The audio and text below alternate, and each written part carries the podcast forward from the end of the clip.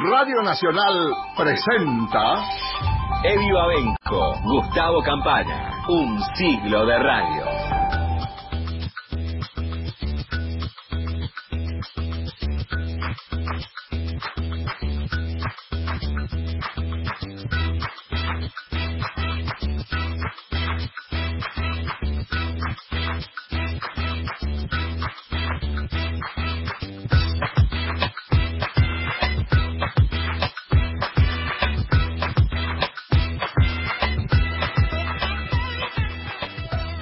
Todos, ¿cómo va esta tarde de domingo? 8, 8 no, 18, 03, 6 de la tarde, 3 minutos. Acá estamos en este séptimo capítulo dominguero del resumen nacional de los primeros 100 años de la radio en la Argentina. Y mientras, bueno, nos preparamos para este 27 de agosto, podríamos decir un 27 de agosto a la altura de la cordura que mostraron esa noche del Coliseo los famosos locos de la azotea, iniciadores de la radio en la Argentina. No falta casi nada, cómo se acelera, ¿no?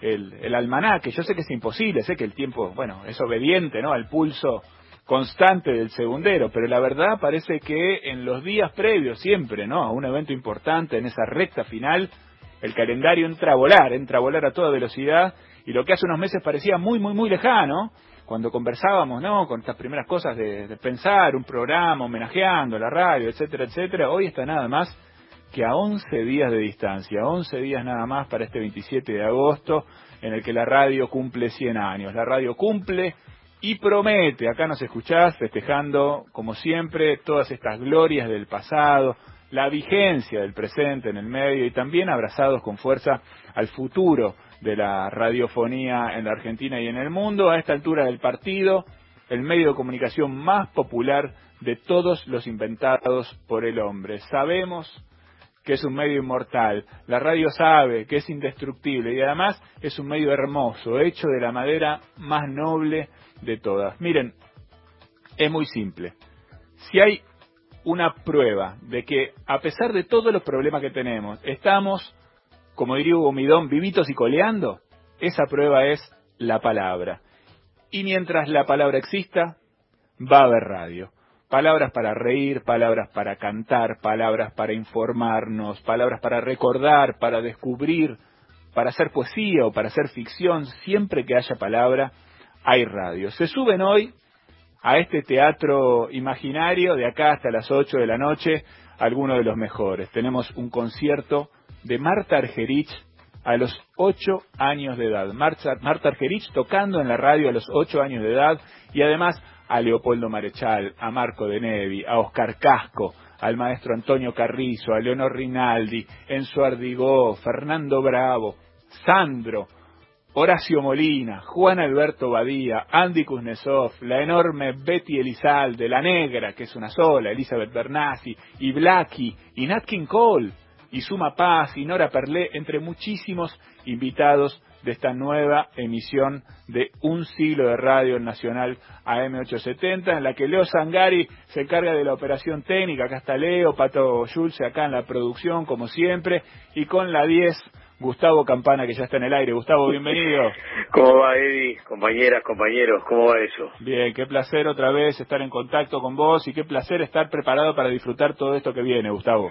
Sí, te estaba escuchando y, y obviamente somos la suma de las partes, ¿no? En este caso hay que poner en fila cada uno de los domingos en los que estuvimos haciendo una síntesis apretada en tiempos radiales de nada más y nada menos que de 100 años. Por lo tanto, vamos subiendo al escenario algunos de los que todavía no estuvieron y otros que tienen que estar, yo te diría casi por obligación, un cachito todos los domingos. Creo que la, la gran, no sé si sorpresa, más allá de lo que vos citabas de Marta Argerich, que es sí una joya del archivo, pero el dato distinguido de este domingo va a pasar por Antonio Carrizo. Y, y ya vas a ver, porque una cosa es que él te cuente en el recuerdo, qué sé yo, 30 años después de haber entrado a, al estudio mayor de Radio Nacional, donde hoy ópera folclórica, donde se hacían los eventos más importantes, con la posibilidad de tener público sin este, contar, por supuesto, al auditorio, pero en el marco de lo que era meter, qué sé yo, 100, 150 personas, para eso estaba ese enorme estudio que todavía sigue siendo el, gran recuerdo de Radio El Mundo. Pero después, y este es el, gran dato, él va a hablar de, de uno de esos duendes de los que siempre citamos, que tienen que ver con Maipú 555. Y, y cuando va a dar una prueba le dicen, ¿quiere verlo? Y después termina trabajando con él, siendo su primera gran guitarra, su partener, y son las cosas que nos ofrece este mundo de la radio, estos, estos enormes encuentros y esos círculos que van cerrando y que hacen no solamente la vida profesional, sino esencialmente la vida de cada uno de estos seres humanos, porque antes de ser actores, intérpretes, protagonistas de la radio, fueron escuchas, fueron oyentes, fueron tipos que se plantaban frente a la radio y vivían esa magia desde otro lugar. Y después el destino los convirtió en protagonistas. Ese va a ser un datito saliente. Y después mucha política, mucho fútbol, mucha radio para pintar tiempos muy particulares de la República Argentina cuando el golpe de Estado era para muchos y mirá, y sí, qué sé yo, mirá, puede darse mañana, pasado, y se lo tomaba como una alternativa política más. Esa locura, por suerte, ha terminado. Y verlo hoy a través del prisma del tiempo, eh, convertido en sonido radial, a veces da hasta cierto escalofrío. Y me parece que eso es, lo que vamos a vivir en un rato nomás. Es verdad, a mí me corrió un frío por la espalda, ¿no? Bueno, siempre que uno escucha la voz de Videla, por ejemplo, ¿no?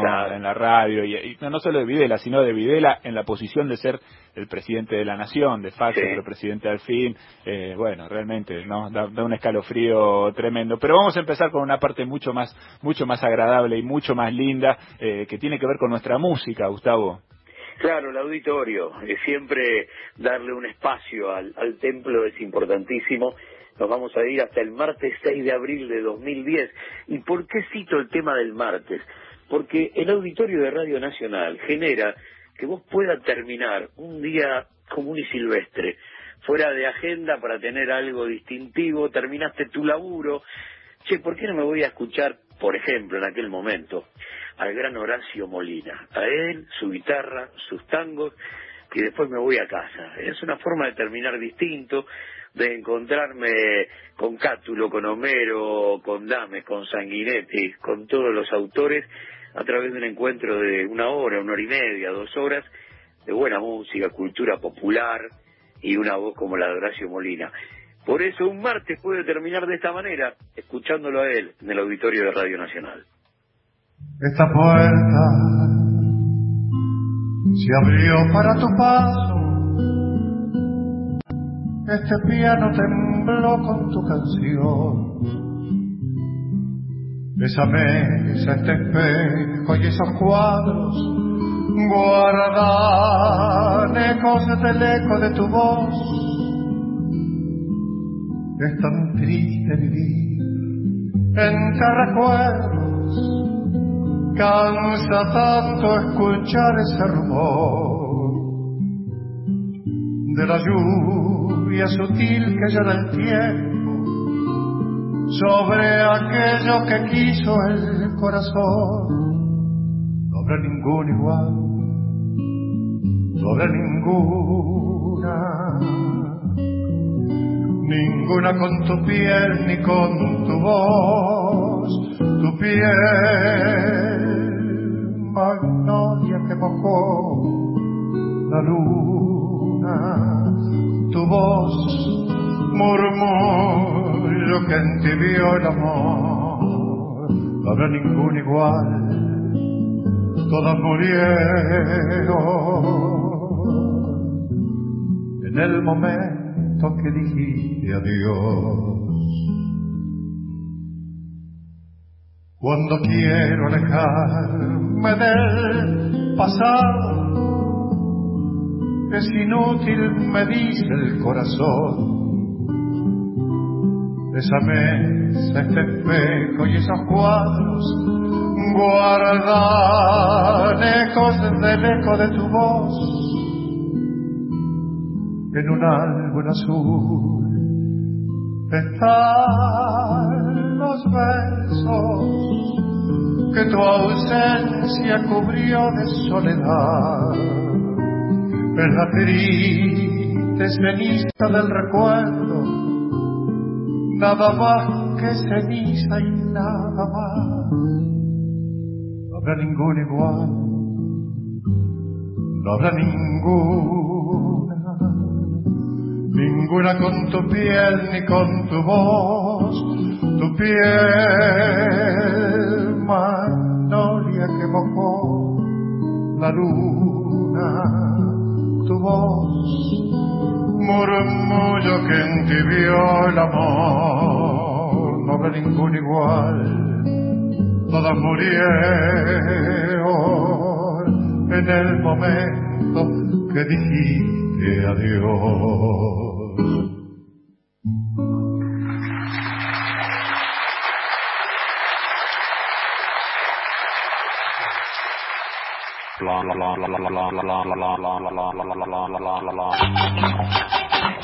Muy bien, ahí estaba entonces Horacio Molina desde el auditorio de Radio Nacional haciendo ninguna, no habrá ninguno igual a Horacio Molina con esa sutileza y no habrá ninguno igual a Tony Carrizo, decía Gustavo Campana, hoy figura central ¿no? de, este programa que nos va a estar acompañando a lo largo de estas dos horas eh, y acá directamente con, con el momento en el que llega desde, desde Villegas un día para probarse en Radio El Mundo, Gustavo. Sí, él no sabe que está protagonizando la refundación de, de la radio en la República Argentina. Yo estoy absolutamente convencido que el trencito generacional que sigue después con Cacho Fontana y con Héctor Larrea tienen como punto de partida la, la aparición, eh, básicamente en Radio El Mundo, de, de Antonio Carrizo. Cuando hablo de refundación, hablo del tipo que le dio el envase a la radio que hoy hacemos. Y hay una anécdota de cuando, yo creo que será 2017, 18, eh, estuvo Cacho en, en el programa de, de Larrea sí. y se dio una charla fenomenal, repleta de, de historia, de oficio radial, digo, es, es, es casi una clase. Y en un momento determinado, el joven Cacho Fontana le pregunta al ya consagrado Antonio Carrizo, cuando él empieza a hacer sus primeras armas en Radio El Mundo, para que le dé un consejo. Y Carrizo, que, que tenía mucho de tirarte eh, cosas muy profundas en pocas palabras, le dice, pibe, larga el bolero. Ese pibe larga el bolero era donde había que poner la voz, a dónde había que trabajarla, en qué tiempo, largar el susurro y soltar lo que tenías en la garganta, que no deja de ser en gran parte el carrizo auténtico que escuchamos durante tanto tiempo, el del tono justo y la palabra justa. Me pasó algo similar cuando en 2010 eh, Radio Nacional pone a toda la car pone toda la carne en el asador y a toda su gente a, a trabajar en el bicentenario y había después una edición que habían hecho los compañeros que tenía que ver con los momentos claves y entonces eh, aparecían todas las voces con una frase y Héctor de alguna manera agarrando la posta de aquello que decía Carrizo, primero largar el bolero y después sintetizar muchas cosas en pocas palabras, solamente le alcanzó con decir dos millones de personas. No había que agregar nada más. En el tono justo y las palabras justas. Bueno, así Antonio Carrizo recuerda en primera persona cuando entró por primera vez por la puerta de Maipú 555. Ahí me tomó una prueba Julio César Barton, una gran figura de la locución, un gran tipo, un hombre muy fino, muy elegante, La voz del radioteatro sí, Palmolive. una gran voz. Entonces, cuando terminó de tomarme la prueba a pedido de Castignani, para una agencia, no para la radio, para Lintas, para hacer una campaña de frases en las radios, me dijo, muy bien, está muy bien, me corrigió dos o tres cositas, y me dijo, ¿quiere ver algo? Y yo nunca había estado en una radio. Y esta es la radio del mundo, era como el Vaticano, ¿no? Y dije, sí, si pudiera. Y me dijo, está por empezar Sandrini. Dentro del Vaticano, Sandrini era el Papa. Sandrini era el programa. Entonces sí, si pudiera verlo yo me pasaba la vida. Entre cosas que escuchábamos en la cocina en Villegas, estaba Sandrini. Entonces me hizo entrar al estudio del fondo, al B, al del fondo, allá al fondo. Que es el más grandecito de los de abajo. El, el estudio más lindo y perfecto de esta casa es ese. Ajá. Por acústica, por comodidad. Entonces ahí se hacían programas con público, ahí hicimos Gillespie, ahí hicimos uh, Lola Membrives, ahí hicimos... No Nat King Cole, Nat King Cole aquí por la multitud. Pero ahí hacíamos mucho Troilo, ahí se hacían grandes programas. Tita Merelo, y radioteatro también, porque tenía muy buen sonido siempre, vacío o lleno. Entonces me hizo entrar, venga conmigo, me dijo eh, Barton, y me hizo entrar al control del estudio que era como el Santa Santorum, era el quirófano. Ahí todo estaba prohibido, menos lo que era obligación. Y ahí estaba, Especo, un gran operador, Especo. Estaba Coronato Paz, el autor de los libretos. Miguel Coronado. Estaba Miguel Buchino, que era el gerente y representante de, de Luis. Y habría alguna persona más, algún directivo de la emisora. Nadie me miró cuando entré yo al, al control del estudio, que, es un, que tiene una escalerita para entrar. Nadie me molestó y yo ahí vi la maravilla de un programa de radio, de Radio El Mundo. Vi a los primeros locutores que vi en mi vida. Vi a Rudy Laguri, a Luisita Montenegro, vi a- al elenco estable de la radio, a Tincho Zavala, vi a todos ahí. a Rudy Eduardo Rudy, indudablemente. No, ¿No? Rudy Laguri era un petizo tucumano, locutor, que se fue a vivir a Tucumán después. No, Eduardo Rudy. Eduardo era también locutor. Sí, sí, otra cosa. Rudy, Rudy era, Eduardo era locutor. Eh, ahí vi eso. Y me di cuenta después, porque después ya no vine a Radio El Mundo. Vine a una pensión acá a la vuelta, a la calle Tucumán, pero mis primeras radios fueron Radio Belgrano en la calle Belgrano y Entre Ríos, Entre Ríos, y Radio del Pueblo en Rodríguez Peña y Córdoba, que eran viejos petit hotel, viejas casas. Pero yo mucho tiempo después me he dado cuenta, hijo, de que yo escuchaba con mamá, mi hermano, mi familia, en las noches de invierno, sobre todo la radio.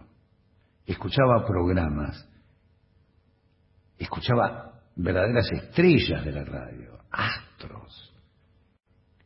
Y yo mucho tiempo después me di cuenta que estaba escuchando gente importante que cuatro años después, cinco años después, yo era un chico que no había salido de Villegas, cinco años después iban a ser mis compañeros.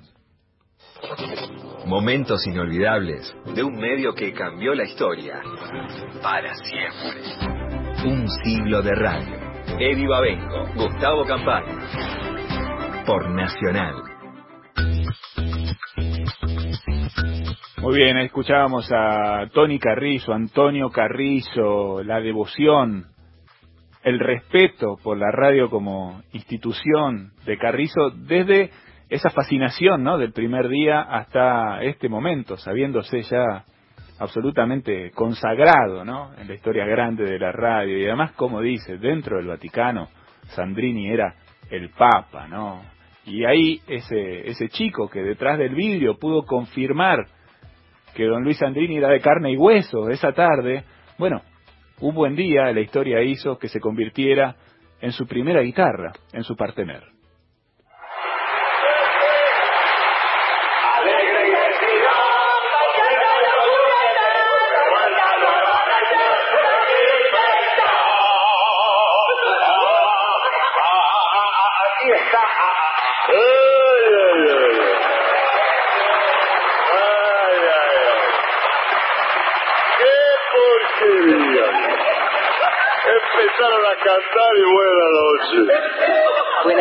Noches. Buenas noches. Buenas noches. Hola, Córdoba. ¿qué tal? ¿Qué tal? Buenas noches. Usted es Carrizo, ¿verdad? Eh, efectivamente, ¿cómo me conoció? Porque lo vi en el partido contra Boca el año pasado. Perdón, pero ese es Amadeo, yo soy Antonio. No me diga. ¿Usted Antonio? Efectivamente. Qué casualidad. Yo conocí uno que se llamaba Antonio. ¿Sería pariente suyo? Mira, Felipe, deje mejor que le dé la bienvenida a este programa que lo contará como atracción estelar en la modalidad alegre y optimista de su famoso Felipe. Ah, muchas gracias, Carrito Antonio. Sí. Ya encantado de encontrarme aquí con todos estos buenos amigos y compañeros y con este público cariñoso que nos sigue desde hace tantos años. Se aplauden todos.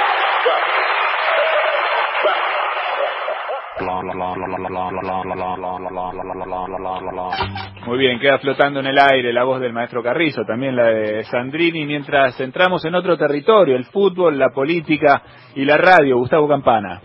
Sí, señor, nos vamos a ir exactamente al 23 de julio de 1966 y a Wembley, al Mundial de Inglaterra, porque están jugando Argentina y el local.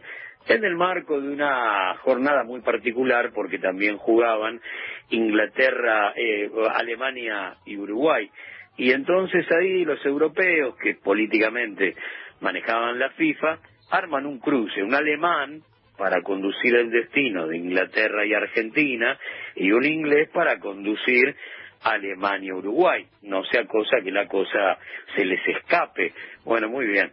Va a llegar el conflicto con, con Ratín, el partido se va a parar 20 minutos, no se entienden, no hablan el mismo idioma, el árbitro tiene que dejar a Argentina, que era hueso duro de roer, con 10 hombres, finalmente lo hace, Ratín que sale, estruja la banderita del córner con, con la bandera inglesa, un escándalo, y necesidad de crear entonces un idioma propio y nacerá de ese día la tarjeta amarilla y la tarjeta roja. Si no nos podemos entender, bueno, habrá colores que van a hablar por nosotros. El asunto es que cuando esa selección parte para jugar un amistoso en previo al Mundial, quien estaba al frente del gobierno era don Arturo Humberto Ilias. Cuando la selección regresa, ya había un dictador, ya el golpe de Onganía se había producido y entonces lo recibe en la Casa de Gobierno Onganía,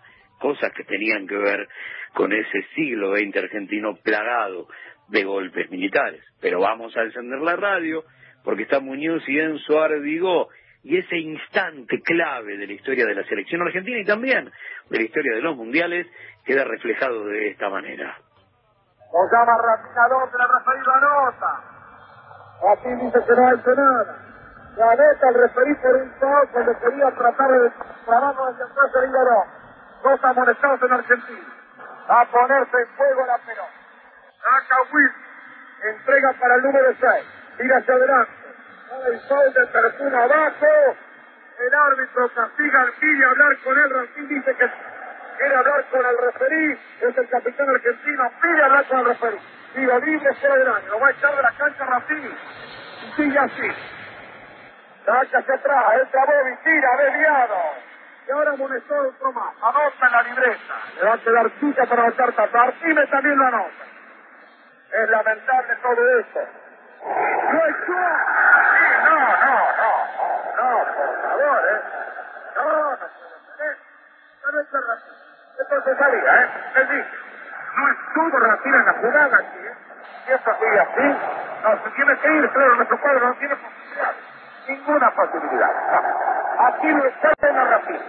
En un partido que comenzó favorable a Inglaterra, y luego fue netamente favorable a Argentina con mejor fútbol, ¿eh?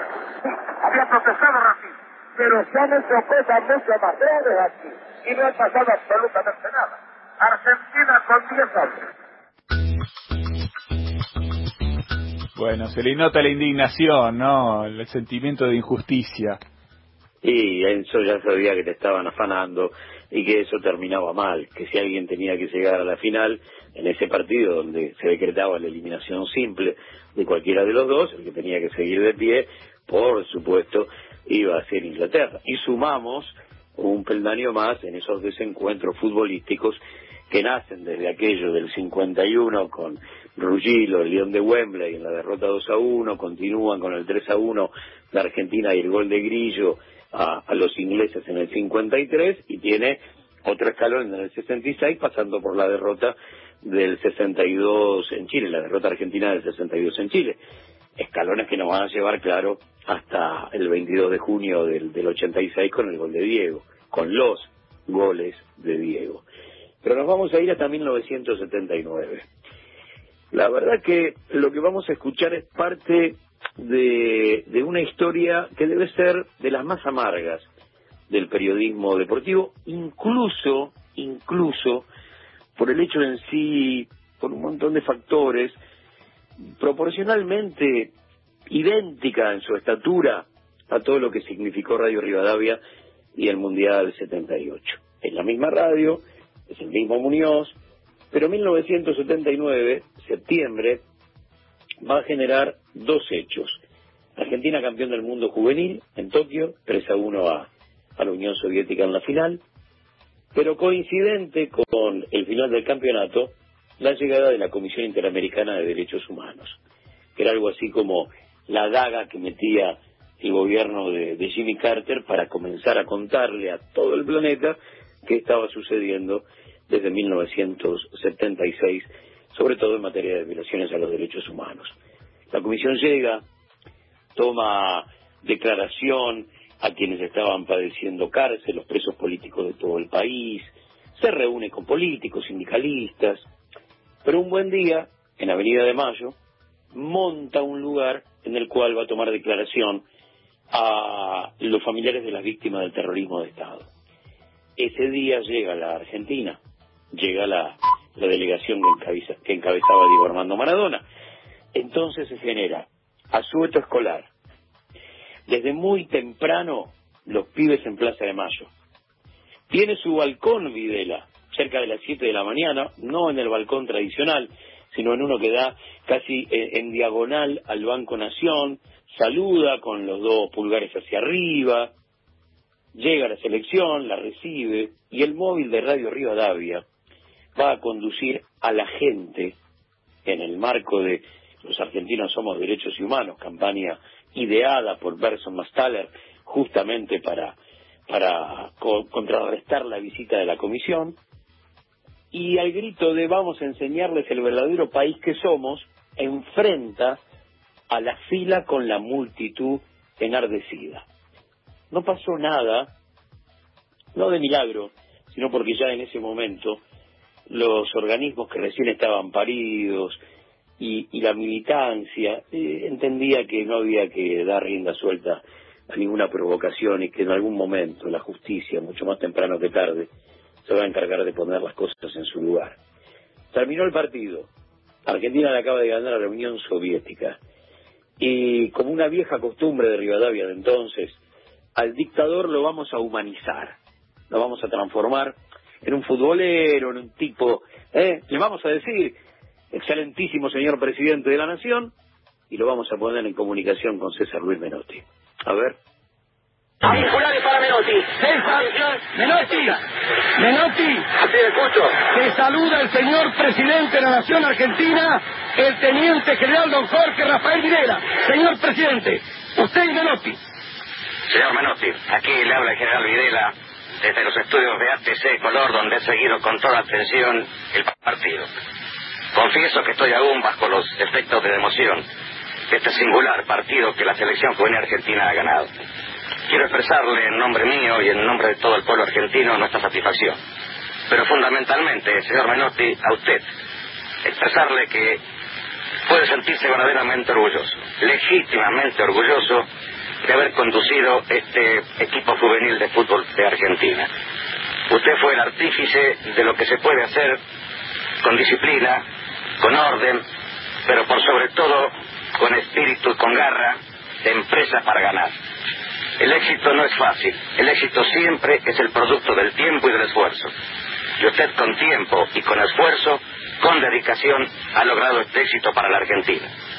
En nombre de los argentinos que desde aquí lo hemos seguido, muchas gracias. Buenos días. Muchas gracias, señor presidente. manera extensivo al plantel de la selección juvenil sus palabras, porque hemos traído aquí a Japón una manera de vivir de los argentinos. En nombre del fútbol argentino, mucho éxito por su selección y muy agradecido por su palabra. Bueno, ahí decía, ¿no? El frío te corre por la espalda cuando lo escuchas Sí, a. Videla hablando en nombre de todos los argentinos, además, y usando palabras como disciplina y orden, ¿no? Sí, como los elementos clave para, para encontrar el éxito en una cancha de fútbol. Todo era marcial, todo era castrense, todo se lo vestía de verde a la hora de hablar del país que se quería.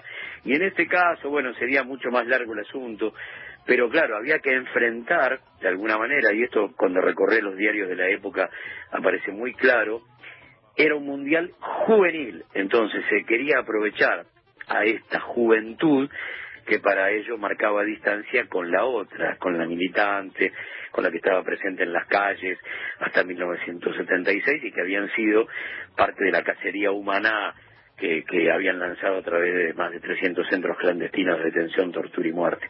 Por lo tanto, esto que acabamos de escuchar, sobre todo para eh, para quienes como vos, Eddie, son nacidos y criados en democracia, eh, es muy fuerte, porque es algo así como esto no puede haber pasado. Esto no, no, para, para. Una dictadura, yo ya sé, tengo muy claro lo que es, y, encima me estás hablando de la última del siglo XX, plagada de muerte, desaparición, robo de bebés. ¿Cómo, ¿Cómo el tipo hablaba por radio? Sí, y cotidianamente, y excelentísimo señor presidente. No, bueno. Eh, también las respuestas están condicionadas por la época, le deseo éxito en su gestión. ¿Qué es le deseo éxito en su gestión? Bueno, todo muy fuerte a esta altura del partido, pero es parte de los sonidos que tuvieron que ver con la historia de la radio. 1995, Radio del Plata, Fernando Bravo y la voz de Iván Per- de Pe- eh, Pierrón. Escucharla Ivonne es muy importante porque era una enorme compañera de Alice Dumont y Loni Duquet, las dos este, monjas desaparecidas en aquella operación Astiz de la iglesia de la Santa Cruz. En realidad, la que desaparece en la, en la iglesia de la Santa Cruz eh, es Alice y, y después Leonid es este, secuestrada en la capilla San Pablo de Ramos Mejía dos días después. Son trasladadas a la ESMA y luego arrojados al mar, sus cadáveres aparecen en las costas de Santa Teresita. Pero el dato que lo une con el fútbol es que cuando Francia vino a jugar aquí el Mundial 78, ellas ya estaban desaparecidas, el caso era tapa, y eran 20 los desaparecidos franceses en nuestro país en ese momento. No solamente Francia venía a jugar el Mundial, sino que en primera fase tenía que enfrentar a la Argentina y a 20 cuadras de la ESMA, donde habían estado las dos, donde habían estado eh, Alice Dumont y Leonid Duquet.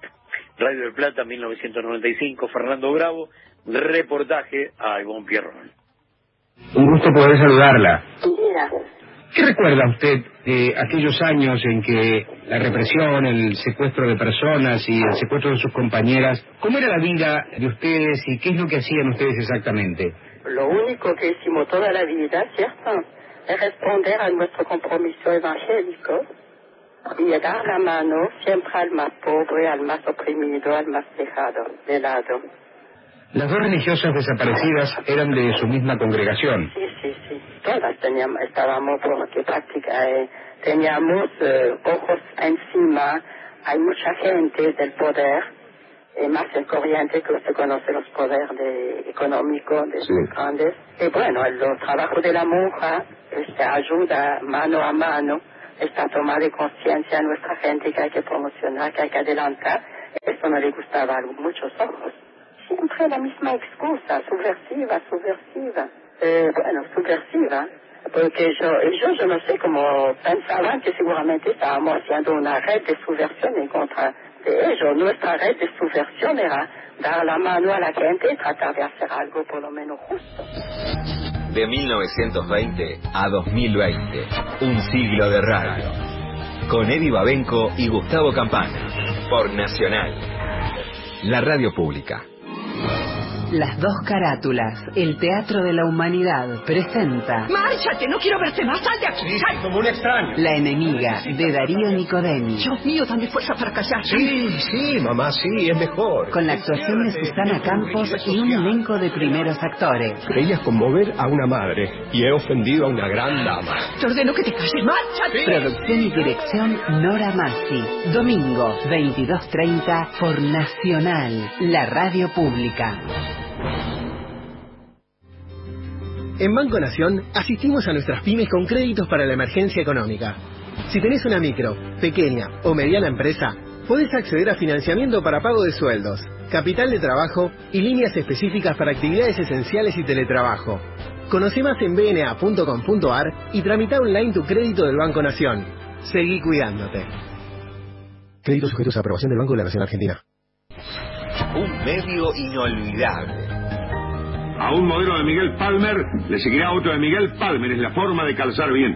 Para su comodidad no cerramos a mediodía. Muebles Independencia. Independencia 3545.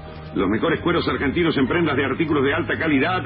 Únicamente en Unicuer Nazca 1567. 596432 por mayor y menor. Señor Calce Bien. Aidel. Arte del calzado. Florida 663. Rinaldi para la vida y el canto. Un siglo de radio por Nacional, la radio pública. 18.41 seguimos en un siglo de radio y volvemos a la música, volvemos a la música y volvemos a encontrarnos con Horacio Molina, como decía Gustavo Campana, en un día martes, en una tardecita de martes, 6 de abril del año 2010, para interpretar acá uno de los temas emblema de, del tango y de Mansi también, ¿no? Una sola palabra, una sola palabra que funciona como metáfora del paso del tiempo y de la memoria que está siempre ahí al acecho. Horacio Molina en vivo en el auditorio de Radio Nacional y su versión de Fuimos. Fui con una lluvia de cenizas y fatigas en las horas resignadas de tu vida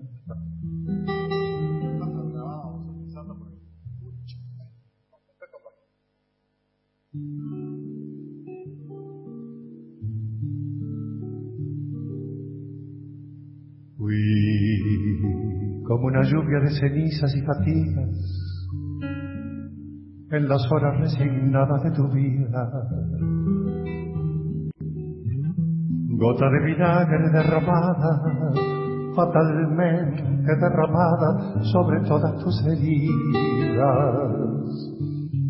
Fuiste por mi culpa golondrina entre la nieve, rosa marchitada por la nube que no llueve. Fuimos la esperanza que no llega, que no alcanza, que no puede vislumbrar su tarde mansa. Fuimos el viajero que te implora, que no reza, que no llora que se echó a morir. Vete, no comprendes que te estás matando, no comprendes que te estoy llamando. Vete, no me beses que te estoy llorando. Y quisiera no llorarte más. ¿No ves que mejor que mi dolor quede tirado con tu amor, librado de mi amor final? Vete, no comprendes que te estoy salvando, no comprendes que te estoy amando. No me sigues ni me llames, ni me beses, ni me llores, ni me quieras más.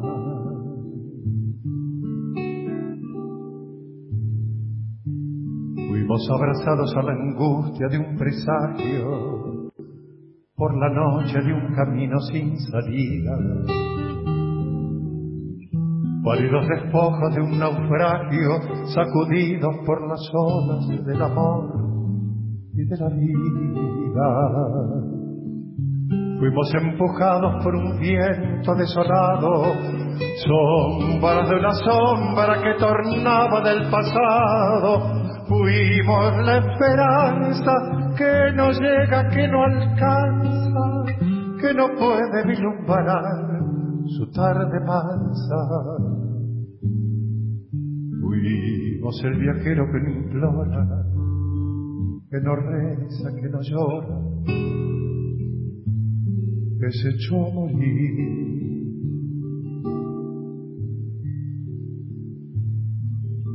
Vete, no comprendes que te estás matando, no comprendes que te estoy llamando.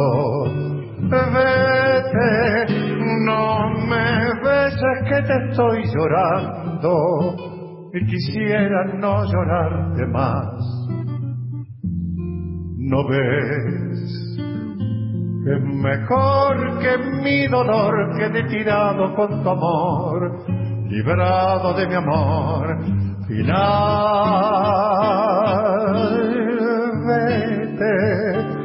No comprendes que te estoy salvando, no comprendes que te estoy amando.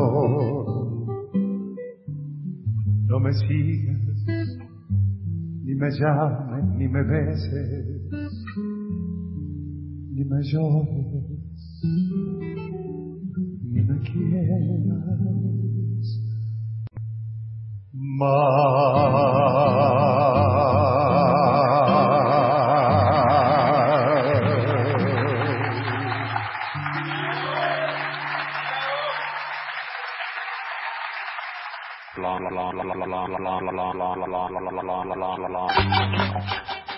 Muy bien, vamos a cambiar de registro y vamos a compartir ahora fragmentos de dos habitantes del planeta FM.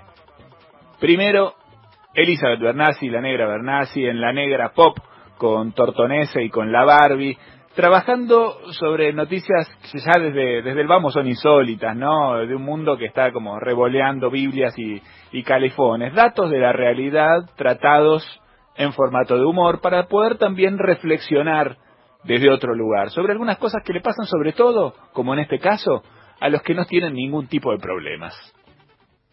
11.19 en la República Argentina se casan en la cinta de equipaje en el aeropuerto donde se conocieron. Muy se bien. casan en la cinta de equipaje en el aeropuerto donde se conocieron, chicos. Ah. Dame las dos cosas que te di antes. Todo te tengo que dar, pero... Sí, Roberto. Eh, Pero puede ser, puede ser posible. Sí, Michel Pero- Belot y Ron Peterson, oh, Ron Peterson, viajaron el sábado al aeropuerto internacional de Cleveland en Hopkins, Cleveland Hopkins, para prometer su amor frente a familiares, amigos y viajeros frecuentes. Qué lindo cuando uno ve gente en el mundo que se puede dedicar a la pavada, a la bobera, a la estupidez, al no tener problemas, porque únicamente cuando no tenés inconvenientes vos te podés dedicar a lo superfluo. La superficialidad aparece cuando uno no tiene que resolver la con urgencia las Posta. cosas básicas del mundo o de tu mundo, ¿no? Obviamente, de eso estamos hablando. Pero bueno, gente todavía existe que se casó en la cinta de equipaje del aeropuerto donde, bueno, estupideces, chicos, pavaditas, tonteras en el mundo. Pero qué gana de casarse ahí incómodo. Para no caminar. Muy bien, hubo un punto eh, en la FM, en la historia de la FM, eh, en el que los oyentes se volvieron partícipes del programa. Como la metáfora que usan a veces los, los Ceneice, los hinchas de boca, los oyentes fueron el jugador número 12 ahí, ¿no? Ya no eran solamente escuchas, sino que también eran hinchada, incluso alentando desde el contestador telefónico a sus programas favoritos.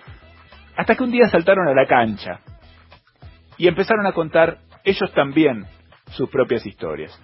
Uno de los programas que supo poner a laburar, digamos, a los oyentes como nadie es Perros de la Calle, un hito en la radio conducido por Andy Kuznetsov. Acá una consigna, exparejas y un camino, la comunicación telefónica para contar una historia. Pero además, esto tiene un final feliz, el encuentro de los desencontrados con la varita mágica de la radio. Buenos días, amiga. Hola, ¿cómo están? Bien, ¿y vos? Qué nervios. Ustedes no saben los nervios que tengo. Estoy caminando por todos los No pasa nada, relájate. Vos sabés que muy pocas mujeres llaman expareja, llaman más a dar para darse, pero me encanta cuando llama una mujer. Te cuento. Bueno, Contame. hace 20 días que no lo veo, no hablamos. Ujú. Eh, se llevó todo del lugar donde prácticamente convivíamos. Estuvieron dos años y seis meses. La Sí. verdad que la relación era muy seria. Teníamos proyectos de comprar casa, un montón de cosas. Sí. estábamos muy, muy cerca de eso. Venía muy desgastado, muchas peleas. Estuvimos unos días sin vernos. Fui y le dije, mira, la verdad es que me parece egoísta lo del tiempo. Vamos a separarnos directamente. Eh, bueno, desde ese día a hoy hace 20 días que, que nada. Ay, lo querés llamar al aire, vamos a ver qué pasa. Hola. Sí, por favor, con Rodrigo. Sí, ¿de parte? De Andy Kuznetsov. Andy. Sí, ¿qué haces, querido? ¿Todo bien? Bien, ¿vos? Bien, bien, estoy acá en la radio. ¿Cómo andas? ¿Bien? Todo tranquilo. Me gusta que hablemos tipo como si fuéramos amigos. En vivo. Dale. ¿Tenés una idea por qué te llamamos o no? no, ni idea. Hola, Silvina. Hola. Andy, Andy, de vuelta, ¿cómo estás? Andy, ¿qué Escúchame. haces? otra vez. Bien, te- sí, otra vez, ¿cómo andás? Genia, es una genia. Finalmente lo llamamos a que. Rodrigo, está en línea, No, ¿no? me está jodiendo. No, sí, perdón, perdón, perdón. Que nunca hice una cosa que Pará, no se pará, pará, todavía ya- me- No me está escuchando ni... Rodrigo, te está escuchando Silvina. Ay, no, me muero. Eh. Hola, Rodri, ¿cómo estás? ¿Bien, vos? Sí, Eh, bien, estoy bien. Silvina, yo te pido disculpas, sé que nos pediste que no lo llamemos, pero la verdad es que aparentemente me dice Zucca, bueno, está explotando el teléfono Silvina por lo que te dije, caíste muy bien en los oyentes. Todos los oyentes que siguen llamando, no damos abasto y las chicas están ocupadas, así que deje mensajes en el 4010-7272. A ver, uno qué dice. Hola Andy, quería teléfono, Facebook, algo. Silvina, necesito ya información. Bueno, no se Pásala, puede. por favor, al aire. No se puede, chicos, no se puede. Hola, Rodrigo, no puedo contener a la gente, ¿eh? No, ya sé. Ya sabés lo que es, habló 15 minutos habrá hablado, nunca me pasó una cosa así. Sí. ¿La vas a invitar a comer? Bueno, Phil. bueno, te invito yo a comer ahora. a cenar. Silvina, le damos una chance a Rodrigo, te está invitando a comer. Sí. Vamos, vamos, Silvina. Menos mal, Silvina. Muy bien, Hermano, te sacaste la grande, Carmisa. Rodrigo. Ah, me salió a falta el orangután grosso, Rodrigo. Bien ahí, loco, bien. Bien, loco. Bien. Arte en el éter. 100 años de voces que hicieron grande a la radio. 1920-2020. Un siglo de radio. Muy bien, muchísimas gracias a todos los que nos van escribiendo a nuestro WhatsApp 1165840870, a Pablo, a Horacio de Bahía Blanca, a Pascual también de Bahía Blanca, a Lucho de Núñez, a Román de Córdoba, a Vladimir desde Tupiza en Bolivia. Bueno, a todos muchísimas gracias por estar ahí, por compartir con nosotros, por escribirnos y por dejarnos sus mensajes cualquiera que, que entienda un poquito ¿no? de, de publicidad o incluso desde el sentido común, se sabe que no hay nada mejor que vender con música, ¿no? Uno todavía puede cantar esas viejas melodías, viejas publicidades, Ubita, ta, ta, ta, ta, o no, Danica Dorada era para untar, estoy pensando en el aire, ¿no? Si gusta tanto, es casanto, o, o ahora la publicidad que usa, ¿no? La melodía de zapatos rojos con esa facha donde va para vender eh, colchones, ¿no? Bueno, la música ayuda como nada a fijar las marcas en el inconsciente colectivo. Y la radio tiene su música propia, una perla del archivo, primer jingle de Radio Continental. Esta pieza apareció en el aire el domingo 28 de septiembre del año 1969, cuando Radio Porteña, que había nacido en 1929, se convirtió finalmente en Radio Continental.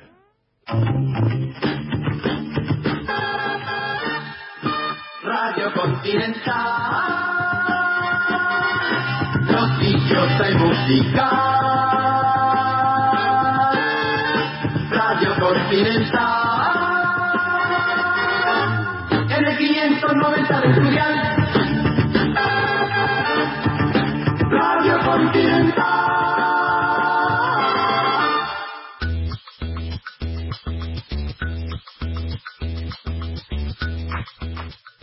Muy bien, ahí estaba entonces el jingle de Radio Continental, un poquito más ahora de los ecos de la música que vibran en este, el templo de Maipú 555. Vení. no te vayas. Qué apuro de ir saliendo si está Horacio Molina en el auditorio de Radio Nacional y va a cantar Rubí de Enrique Cadícamo y Juan Carlos Cobian. Ven, no te vayas, que apuro de ir saliendo. Aquí también tibio y afuera está lloviendo. Ya te he devuelto tus cartas, tus retratos. Charlemos otro rato, total después. Te vas.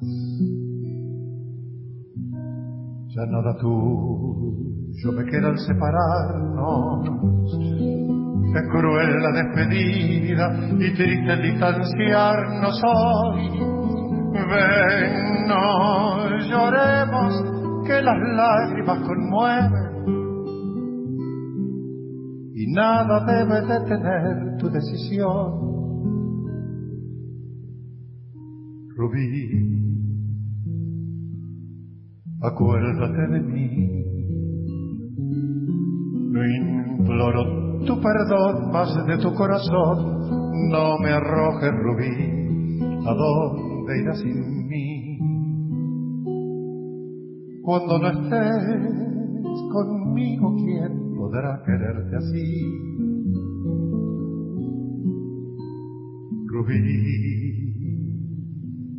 en este instante gris, un último dolor me causará tu adiós.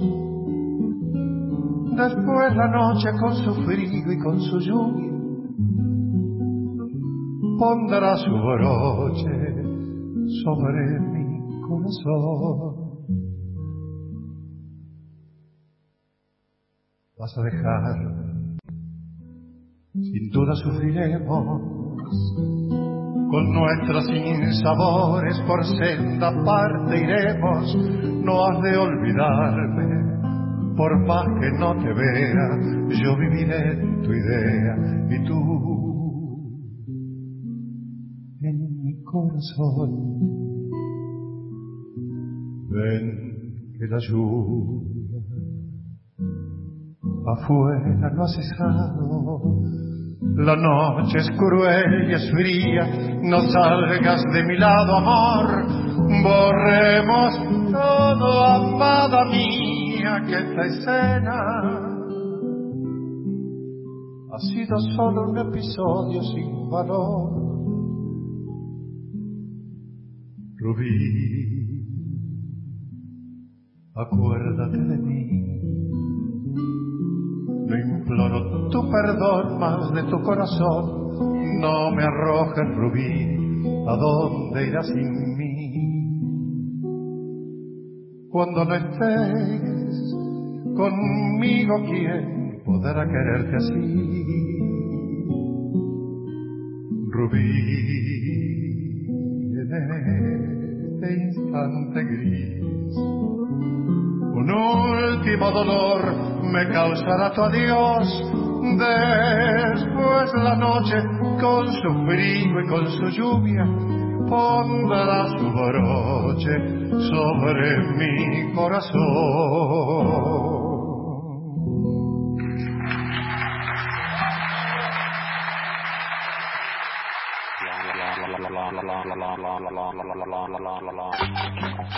Una maravilla, como siempre, escucharlo Horacio Molina, que se queda hoy en el programa y va a seguir acompañándonos en la hora que nos queda. Quédate vos también, porque en minutos seguimos con Gustavo Campana. Vas a escuchar a Marta Argerich tocando el piano en la radio a los ocho años. Quédate porque eso es realmente espectacular. A Nathan Cole con Blackie y con Carrizo. A Sandro con Juan Alberto Badía conversando después de un viaje a México y a Betty Elizalde y a Nora Perlé, esas voces alucinantes, fantásticas, únicas, increíbles. Quédate acá en un siglo de radio, dos horas recorriendo los 100 años de la radio en la Argentina. Tenemos que hacer ahora una pequeña pausa, pero seguimos en minutos nada más. Vos quedate, llegan las noticias. Acá nos quedamos nosotros también en Nacional AM870 la radio de todos. Un siglo de radio en Nacional hasta las 8 de la noche.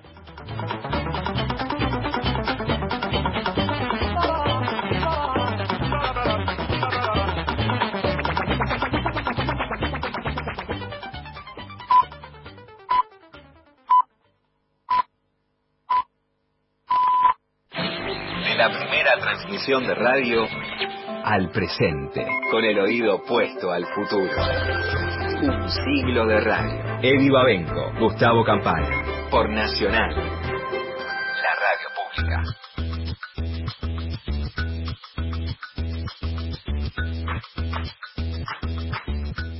Siete y tres minutos, prometíamos antes de ir a las noticias un momento especialísimo con Marta Argerich, ya está Gustavo Campana con nosotros para compartirlo.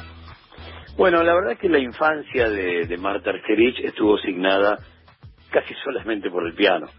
No fue a la escuela, hizo la escuela primaria como alumna libre, por lo tanto ya arrancó su vida ligada al, al piano y después de aquel contacto que, que pudo generar su madre con Juan Domingo Perón, el viaje a Europa, bueno, comenzó a edificar la enorme pianista que finalmente fue.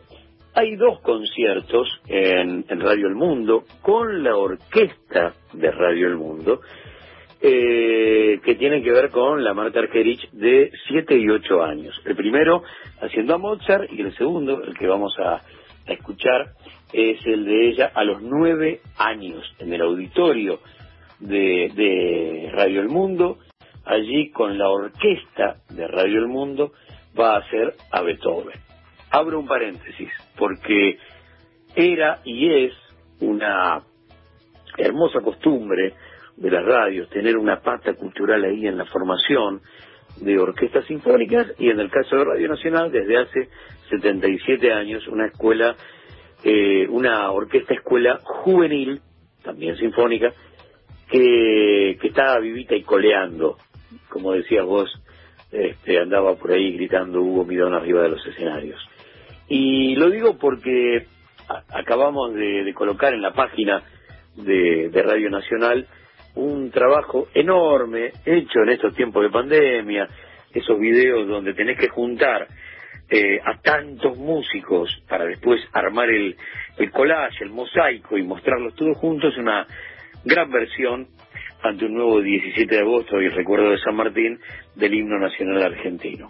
Punto y aparte, ojalá que podamos vivirlo eso prontito cuando termine toda esta locura allí en Maipú 555 con la Orquesta Juvenil de Radio Nacional. Pero vamos a ir hasta esos eh, momentos tan particulares que han sido iniciáticos para lo que era, bueno, esto así va a ser la carrera de Marta de acá en adelante. Tiene nueve años, está sentada en el piano, es finales de la década del 40 y está haciendo a Beethoven.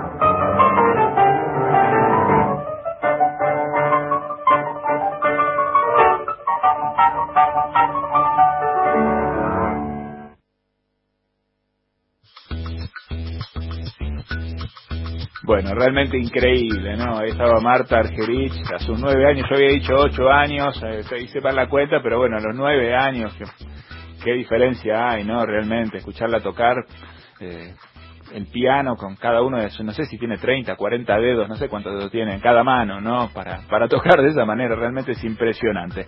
Vamos a viajar a mayo del año 59, unos días muy particulares en Buenos Aires. En mayo del 59, Fidel Castro tenía 32 años y Nat King Cole acababa de cumplir 40. Y venían de dos planetas diametralmente opuestos, completamente distintos. Pero el azar hizo que coincidieran en una semana histórica en Buenos Aires. Pocos meses después de, la victoria histórica de la Revolución Cubana, ¿no? Fidel vino a Buenos Aires a conversar con el presidente Arturo Frondizi y dio un discurso también ante el Consejo Económico de los 21 que estaba citado por la OEA, la Organización de los Estados Americanos. Nat King Cole caminó en esos días por las mismas calles que Fidel Castro y brilló también en el escenario del Gran Rex. La encargada de la llegada de Nat King Cole, perdón, a, a Buenos Aires fue Blackie, ¿sí? después de haber escuchado en Estados Unidos los elogios que le dedicó el mismísimo Louis Armstrong. Cole vino a Buenos Aires con su mujer y solamente con dos músicos, un trompetista y un guitarrista, y los esperaba acá la orquesta de Bubi La Vecchia, en la que tocaban, entre otros, Jorge López Ruiz en contrabajo y un saxofonista rosarino que se llamaba Leandro Barbieri, al que también le decían el gato. Blackie iba a contar años después que Nat King Cole le dijo después de tocar, esta fue la mejor orquesta que me acompañó en mi vida. 1959 en Buenos Aires. Blackie, la orquesta de Bubi La Vecchia, la visita de Nat King Cole a Radio del Mundo en Maipú 555 y el maestro de ceremonias Antonio Carrizo.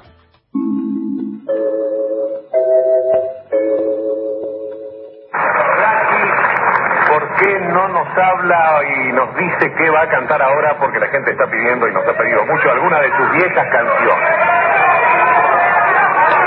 Mr. Cole, you see they're asking for all your songs. Uh, I would like to tell them what kind of old song you revived based in a record, why you did it, how you did it. Vamos a preguntarle al señor Cole, excuse me, Well, quiera old cantar. songs, I mean, you know, the old songs seem to have the most uh, lasting quality, as they've been saying in the music business for the last 20 years, and I agree. And occasionally you go back and bring back an old tune, and you can tell how great it is because it gets a new revival every decade. That's right. Dice el señor Cole que va a cantar para ustedes una vieja canción. Y como se dice en el mundo de la música, las viejas canciones son las que tienen la verdadera calidad musical. Cada década se reviven y vuelven a renovar el entusiasmo y el cariño de todo el público. What are you going to sing, Mr. Cole? A wonderful oldie called Dance Ballerina Dance.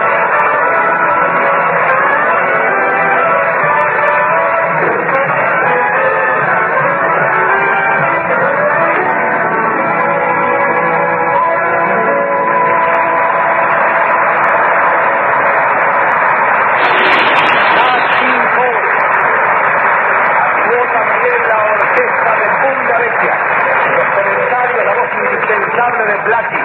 Locución comercial Rodolfo Aguirre Mencía. Operador Tulio Moretti. Coordinador Víctor Lizandi. Quien les habla Antonio Carrizo. Invita a todos ustedes para el viernes a las 21 y 5 a aplaudir el arte imponderable de Nat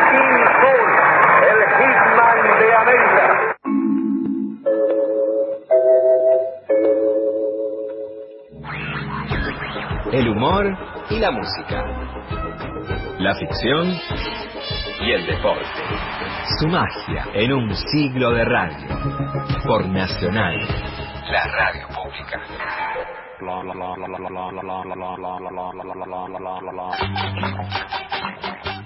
Seguimos con la música como protagonista de la radio. Vamos a viajar hacia el año 1973.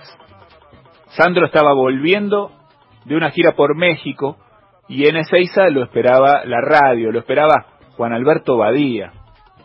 Esto que vamos a escuchar no solamente es lindo porque siempre es lindo escuchar a- al gitano y siempre es lindo escucharlo a Badía, sino que también es lindo por una especie de ejercicio simple, que es que revela todos los rumores que se habían echado a rodar por un viaje corto, la verdad, de Sandro a México, ¿no? Que se había casado, que no quiso estar a propósito en los carnavales de Buenos Aires.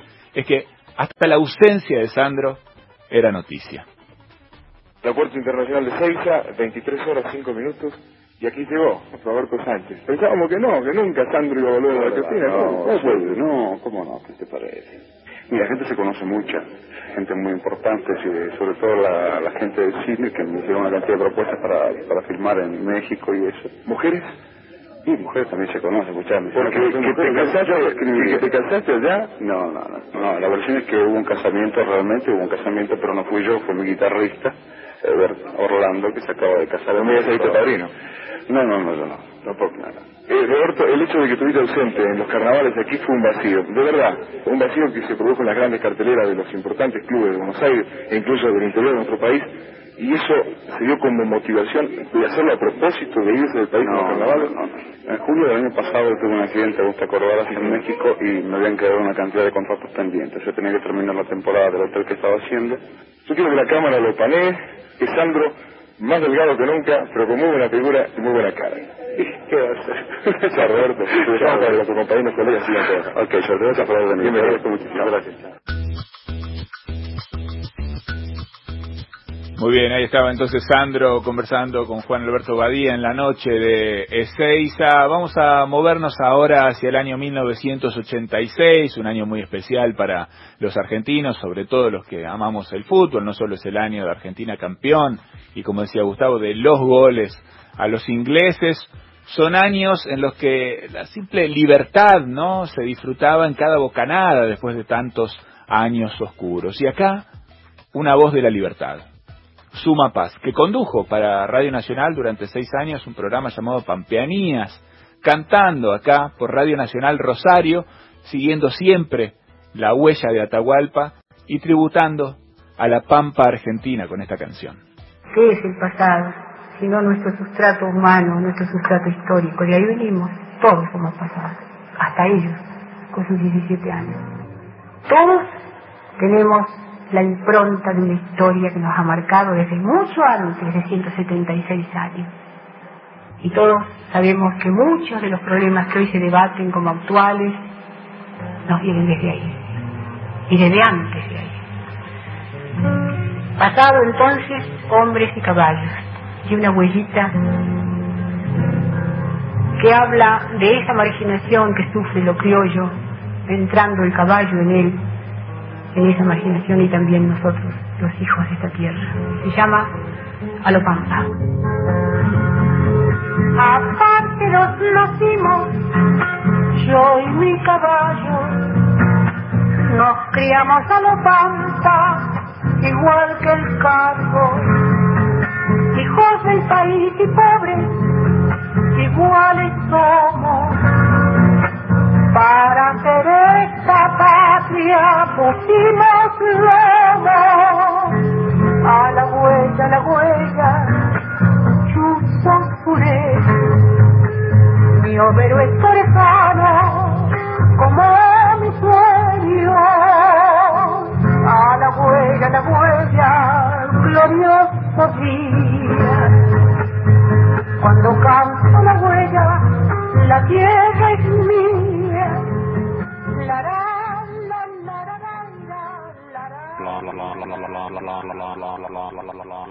Muy bien, seguimos disfrutando de todo lo maravilloso que nos trae la música. Volvemos ahora al templo y a una de sus grandes visitas que estamos recordando en el día de hoy. Esto que voy a decir corre por mi cuenta.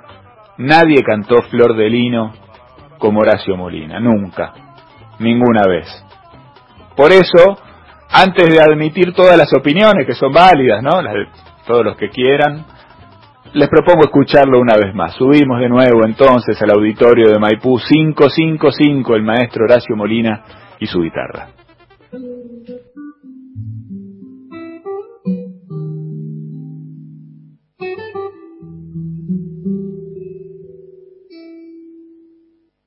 Deshojaba noche, esperando en vano que le diera un beso. Pero yo soñaba con el beso grande de la tierra en celo. Flor de lino, qué raro destino, truncaba un camino de linos en flor. Deshojaba noche cuando me esperaba por aquel sendero llena de vergüenza como los muchachos con un traje nuevo. Cuántas cosas que se fueron y hoy regresan siempre por la siempre noche de mi soledad. Yo la vi florecer como el lino de un campo argentino maduro de sol. Si lo hubiera llegado a entender, ya tendría en mi rancho el amor. Yo la vi florecer, pero un día mandinga la huella que me la llevó. Flor de lino se fue y hoy que el campo está en flor amalaya, me falta su amor.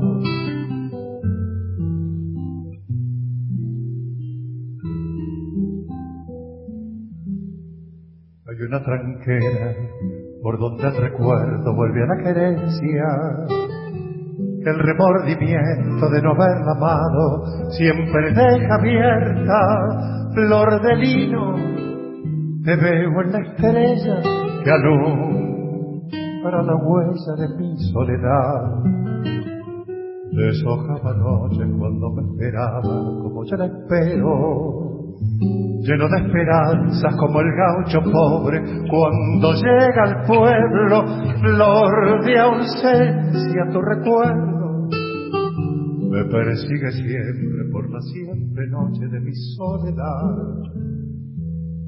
Yo la vi florecer como el lino de un campo argentino maduro de sol. Sí la hubiera llegado a entender, ya tendría en mi rancho el amor. Yo la vi florecer, pero un día mandinga la huella que me la llevó. Flor de lino se fue y hoy que el campo está en flor, Amalaya, me falta su amor.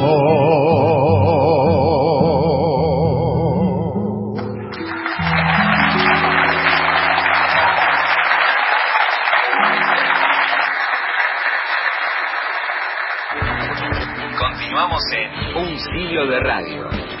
Con Nelly Babenco y Gustavo Campana. Por Nacional.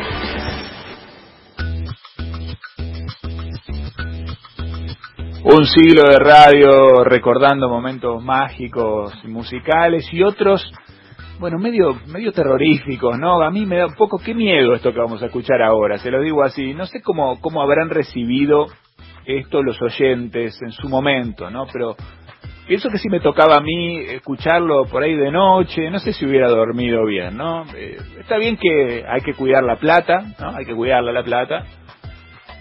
Yo soy medio derrochón a veces también, ¿no? Pero tampoco me parece que hay que llevar las cosas a este extremo. Escuchen ustedes y saquen sus propias consecuencias. Su consecue- conse- no puedo creer que no se me fue la palabra. Saquen sus propias conclusiones, esa es la palabra. Llega Leonor Rinaldi, atormentada, y Oscar Casco, que es la voz de la conciencia, preguntándole, ¿por qué no piensa un segundo?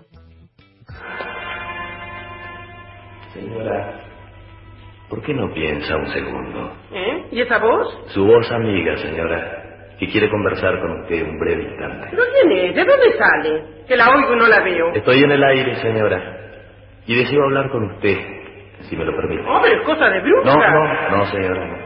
Ellas vienen montadas en una escoba. Yo vengo con la mejor intención y desde el fondo de su receptor. Recuerde, vida, su dinero. Puede necesitarlo en cualquier momento, cuando usted menos lo imagina. ¿Por qué no piensa un segundo?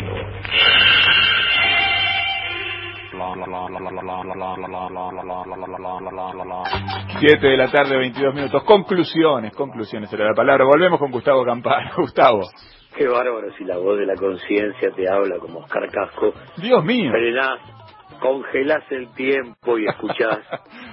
Qué lindo la magia radial. Bueno, quería agregar un par de cosas a, a los últimos cortes, sobre todo el de Nat King Cole, porque no fue un dato menor para la época, sobre todo porque él venía del éxito, del éxito planetario del año anterior, del disco en castellano del año 58, donde al hombre, si lo escuchás a esta altura del partido, decís, ¿por qué le hicieron pasar ese papelón?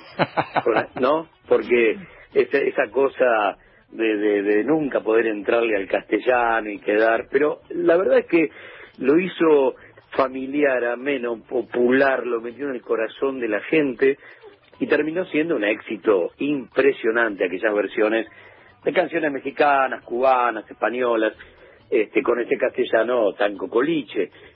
Pero cuenta la leyenda que no pudo salir por la puerta de Maipú 555, insisto, ¿eh? cuenta la leyenda, y hubo que sacarlo por los techos, porque no había forma de poder salir este, por Maipú 555. La verdad, parte de este, esos hombres que llegaban hasta la República Argentina en la cima de, su éxito. Bueno, Nat Cole vino aquí en un momento clave después de haber sacado ese álbum en, en castellano. Después, eh, lo de la pregunta de Badía a Sandro sobre el tema de los carnavales, eh, para eso hay que dar contexto histórico. Es 1973. En ese momento, desde finales de los 60, se colocaba en los diarios algo así como la tabla de posiciones de la venta de entradas que tenían los clubes en las noches de carnaval. El carnaval era un dato, a ver, desde hacía, ponerle desde la década del 40 y hay una relación muy fuerte entre el tango, los bailes de carnaval y, y el formato porteño del carnaval, que generaba que multitudes se movían en derredor de los clubes más populares con las orquestas más populares y este se generaba que un apellido te aparezca tres o cuatro veces en una misma noche recorriendo a toda velocidad Capital y Gran Buenos Aires. Por eso es que esa pregunta de Badía sobre cómo faltó Sandro en Carnaval tiene que ver con una ausencia imposible de llenar. Eh, hay que recordar, porque hoy estuvimos escuchando nada más y nada menos que, que a Videla, que el carnaval es prohibido por la dictadura, recuperado recién en los 90 en democracia para la ciudad de Buenos Aires y después en tiempo del kirchnerismo recuperar el feriado nacional. Pero era un encuentro popular, entonces había que prohibirlo. Y fue una de las primeras medidas que tomó la última dictadura, era como terminar con la concentración de gente. Después fuiste a Suma Paz y la verdad que escucharla a Suma eh, hablando entre canción y canción, casi haciéndolo como lo hacía siempre, ¿eh? de manera poética, eh, era tan importante como, como escucharla a ella este, haciendo eh, con su guitarra un reflejo del mapa pampeano permanentemente. Y voy a sumar algo a lo que dijiste de Flor de Lino y la versión de, de Horacio Molina, que coincido, es una versión impresionante. Ahora, vos viste que con los tangos sucede que el tipo que lo graba por primera vez generalmente es el que se adueña de ese tango. Y hay un montón de tangos que uno puede decir, que sé yo, Sur es el Mundo Rivero, Garú es el polaco, y así sucesivamente. Después cada uno le mete este, el condimento propio y qué sé yo, y, y le gusta más o menos una versión. La versión de Flor de Lino, que quedó en la historia, es la de Floreal Ruiz, Claro. y fíjate que... Controilo. Controilo. Entre el fraseo, el decir y el registro de Floreal, y hay una coincidencia con el de Horacio Molina, no hay gozarrones ni nada que se le parezca, y parece que esa poesía nació para ser así, casi como susurrada, si querés, y, y no y no cantada con el bozarrón del, del cantante de tango típico, ¿no? Y Como la si de fuera Rivero, digamos. bueno, claro, Claro. por ejemplo, y tantos otros, que ahí aparece esa cuestión de masculinidad que pedía el, el, el- el tango a la hora de encontrar un cantante. Y cuando aparecían otro tipo de registros, eran mirados medio de, de reojo. Y con eh, Horacio Molina y con Floreal Ruiz pasan dos cosas, o pasa una cosa que es, yo creo, calcada, que es eh, hacerte creer que es fácil. Y después y después cuando vos querés hacerlo eh, aparece aquello de Martín Caragian no lo hagan en sus casas por favor porque porque pueden terminar lastimados. Bueno vamos a ir a dos voces dos voces enormes que tienen que ver con locutoras que han marcado época por yo creo que han sido las, las mejores creadoras de climas a la hora de trabajar la música. Vamos a escuchar a una Betty del año 79, eh, no te digo desconocida, pero es la Betty eh, que juega como periodista, que interpela y tiene enfrente al maestro español, a Mario Montreal, después de presentarse en el Teatro Colón. Más allá de la Betty que todos tenemos en, en nuestra cabeza, sonando permanentemente como la, una de las reinas de, de la noche, ahí está Betty, 1979, Teatro Colón, mano a mano con el maestro Mario Montreal. Imagino que para usted ha de ser un gusto que en este momento podamos charlar algunos minutos con el maestro Mario Monreal, con el virtuoso pianista español que ya ha actuado en el Teatro Colón de la ciudad de Buenos Aires. ¿Cómo está? Buenas noches. Buenas noches, usted, muchas gracias. ¿Agotado después del concierto? Bueno, un poco relajado, diría yo. ¿Mm? Es eh, grande la diferencia que uno siente al comenzar el concierto y al finalizar. Bueno, sí, realmente es grande, porque al principio se encuentra uno con una gran tensión ante lo que le espera y, después eh, ha pasado, ha resultado, ha sido ya. Realmente hay una gran diferencia entre el comienzo y el final. Y toda esa vasta experiencia que usted tiene todavía no lo ha relajado previamente al concierto, no se pierde nunca. Yo creo que es todo lo contrario. Cada concierto es más tensión y más carga. Eh, recuerdo.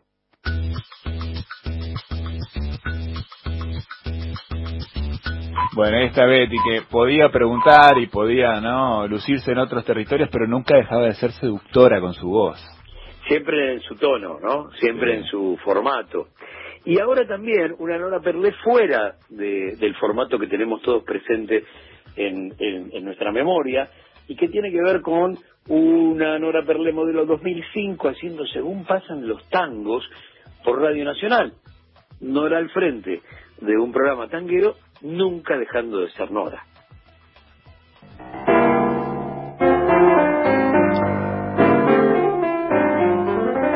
Gracias por habernos acompañado. El equipo da las urras y les dice que eh, los esperamos el próximo eh, miércoles a partir de las 11 de la noche para compartir con, con el país todo en realidad este espacio que le dedicamos amorosamente a nuestro folclore porteño, ¿no? Urbano, como es el tango. Y hasta aquí llegamos hoy. Volveremos a encontrarnos el miércoles toda la barra con usted. Somos Ignacio Guglielmi, eh, tecnificando, José Luis de Dios eh, planificando la música y yo, Nora Perlé, haciendo de puente entre usted y esa música que a usted tanto le gusta y ama. Y ahora sí, hasta el miércoles a las 11 de la noche por Nacional. Gracias por hoy, un abrazo apretadito, chao.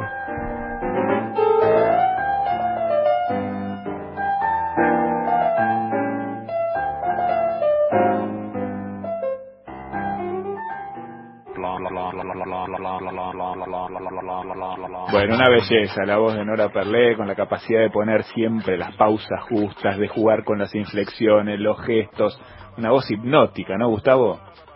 Fíjate que las dos haciendo cosas eh, bastante peculiares con relación a lo que hacían siempre y sin embargo nunca perdiendo el estilo, nunca perdiendo el, eh, ese envase que ellas inventaron para ellas mismas y que en el fondo por ahí tenía tantas similitudes, pero haciendo este, cualquier cosa no dejaban de ser ellas, le imprimían su sello. Eh, había una, una radio de autor ahí dando vueltas que fue muy fuerte con ellas y con tantos otros. Es verdad. Bueno, vamos a volver al templo, vamos a volver al auditorio, ¿te parece? Vamos, sí señor, para volver a escucharlo a, a Horacio Molina en otra versión. Vos fíjate que los, eh, los autores, eh, él hace mucho Mansi, hace mucho a los expósitos, eh, y es como este, generalmente estar este, en ese en, ese círculo, él no sale no sale mucho a pasear con otros autores, y en este caso los dos, tanto Virgilio como Homero para Naranjo en Flor.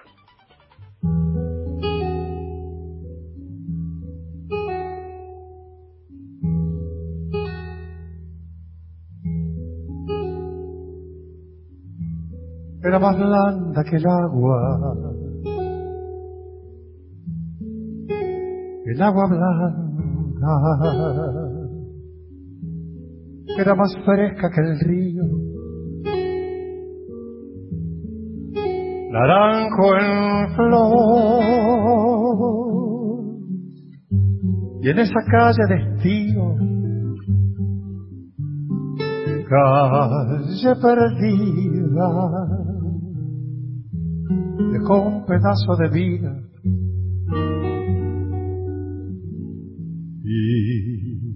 se marchó.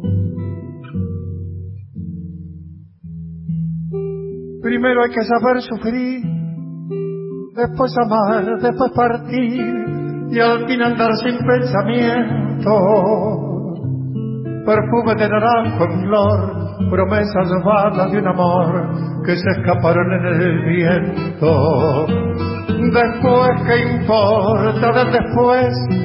Toda mi vida es el ayer que me detiene en el pasado. Eterna y vieja juventud que me ha dejado acobardado como un pájaro sin luz.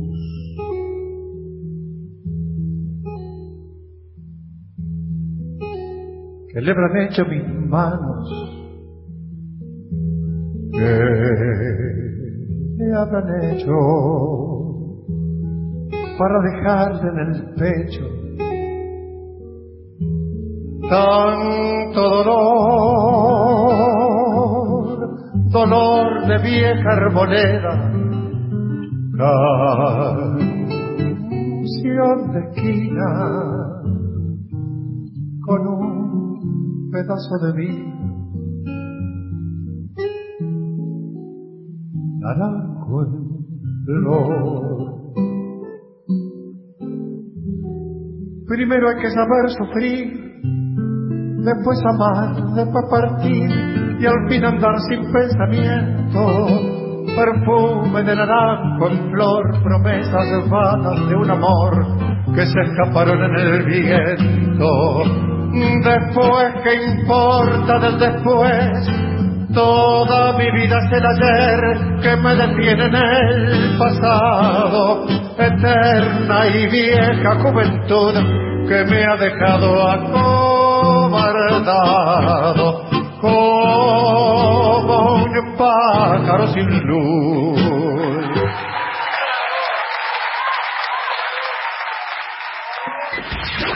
Próximo programa, Bazar de los Milagros, con Claudio Parisi, Néstor Hugo Rodríguez y Lito Nevia. Aunque no nos demos cuenta, el virus nos testea a nosotros, nos pone a prueba. Demostrémosle que sabemos cómo responderle. Lavarse las manos frecuentemente y usar el barbijo casero cuando salimos y en el trabajo. Uso correcto del barbijo casero y mantener dos metros de distancia de los demás. Mantener distancia de dos metros de los demás y desinfectar las superficies de casa. Pongamos en práctica las respuestas que todos sabemos. Usa el barbijo casero al salir y en tu lugar de trabajo. Seguí cuidándote. Argentina Unida. Argentina Presidencia.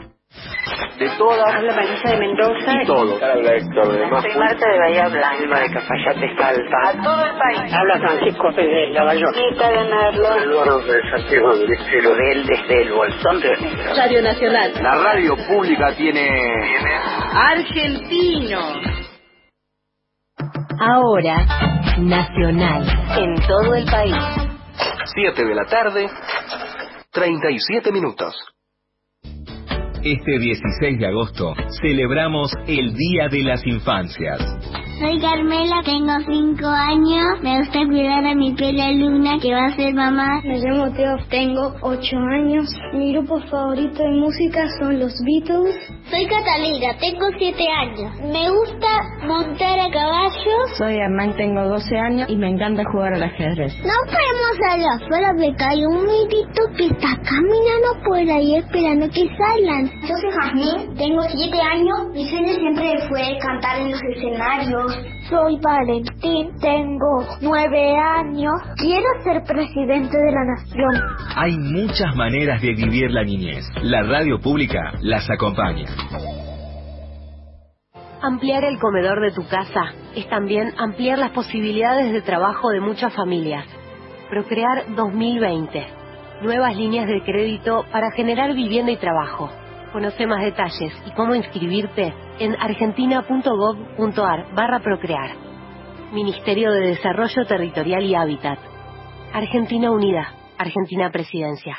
Vidas Prestadas, este programa sobre libros y sobre mundos posibles. Vidas Prestadas, Inde Pomerania. Claudia Piñeiro, autora de Catedrales. Tantos libros, Claudia. Siempre tus libros además llegan como con una cierta regularidad. La escritura es ontológica, que uno no es la misma persona si escribe o si no escribe. Lunes, desde las 0.30. Yo siento que es algo que viene como formateado en el ADN en un punto, esa necesidad de escritura, de expresarte con la palabra escrita. Y cuando pasa el tiempo y no lo haces, te empezás a sentir salido del eje, por decirlo de alguna manera. Por Nacional, la radio pública. Un recorrido por la historia de la radio. 100 años de programas, sonidos, entrevistas. Un siglo de radio. Con Eddie Babenco y Gustavo Campana.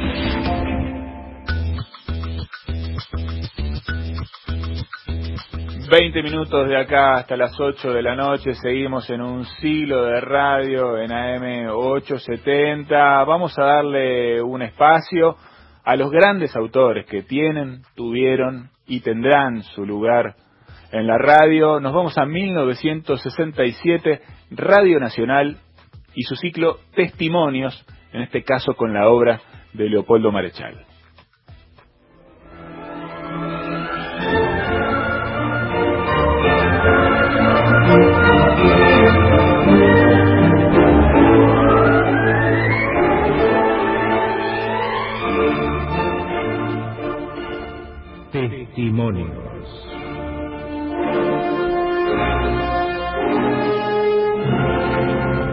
Hoy, el segundo programa del ciclo Leopoldo Marechal, su voz y su poesía.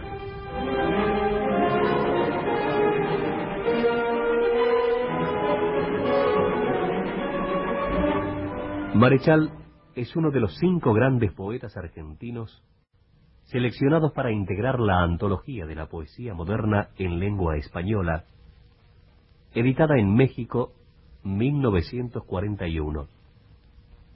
Sin duda, la más rigurosa selección de la poesía hispánica de nuestro siglo. En España y en América se lo considera uno de los creadores de más rica inventiva metafórica, a la vez que de más acabada perfección formal. Dos etapas jalonan su itinerario poético. A la primera corresponden sus tres libros iniciales. Los Aguiluchos, 1922, Días como Flechas, 1926, y Odas para el Hombre y la Mujer, 1929. Etapa de aprendizaje, tanteo, modas, influencias, pero donde ya aparecen en su plenitud los hallazgos metafóricos, la riqueza imaginativa, el goce sensual y la destreza técnica, que son las cualidades más sobresalientes de toda su poesía.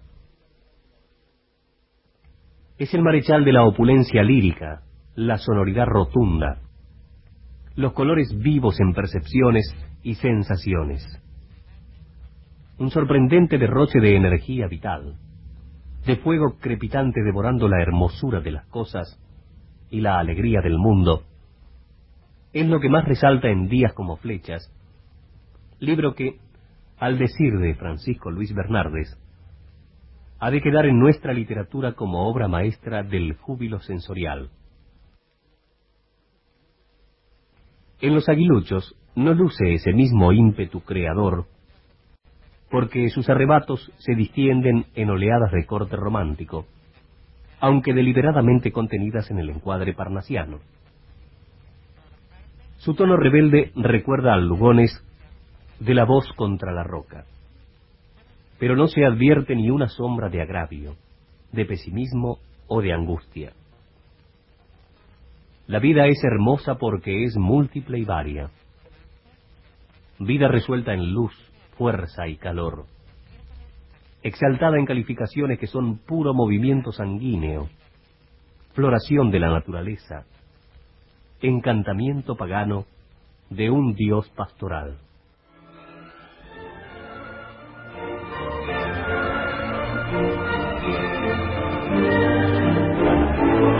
Varón callado y hembra silenciosa me dieron la privanza de la tierra. El último yo soy y el que despunta. Los hombres de mi sangre cosechaban el mar, pero no levantaron la canción entre peces. Junto al mar, el silencio fue sudor de sus años, estela de sus naves y aroma de sus muertes, porque el silencio entonces era un gran corazón que no debe partirse. El primero y el último es mi nombre, el último callado y el primero que suena. En el día sin lanzas amasé mi canción con un barro durable. Se habían pronunciado las palabras. Toda canción es flecha de destierro, y en el día sin lanzas, por encima del hombro, disparé mi canción. Fructificaba el árbol con altura de árbol, y al sol el buey mugía con altura de buey. Pero mi voz arriba era más alta que mi altura de hombre. Y la muerte del árbol estaba más distante que la muerte del buey. Pero mi muerte ya era un fuego vivo, y era mi canto el humo de mi muerte. Esta canción tiene los pies de niño y el corazón de hombre. Pie que gira en el baile de la hoguera, corazón que redobla en la danza del humo. Qué bien pesaban en la tierra el árbol y el hombre y sus pacientes animales. La longitud era canción, la latitud era canción y era canción la altura. Tres canciones atadas componían el mundo y al hombre y sus pacientes animales. Oh geometría en todo su verdor, oh fuertes ataduras, en el día sin lanzas, pero mi voz crecía por sobre mi cabeza y un nudo se soltaba en mi canción. Arte en el éter. 100 años de voces que hicieron grande a la radio. 1920-2020. Un siglo de radio.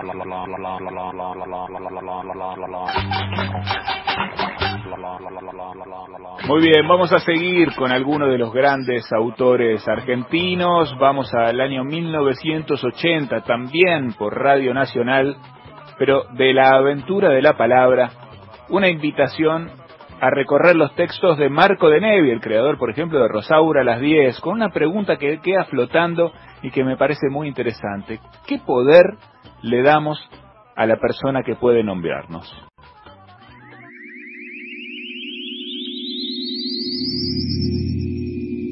La aventura de la palabra. El testimonio de los grandes protagonistas de la literatura argentina. En el mensaje de hoy, Marco de Nevi.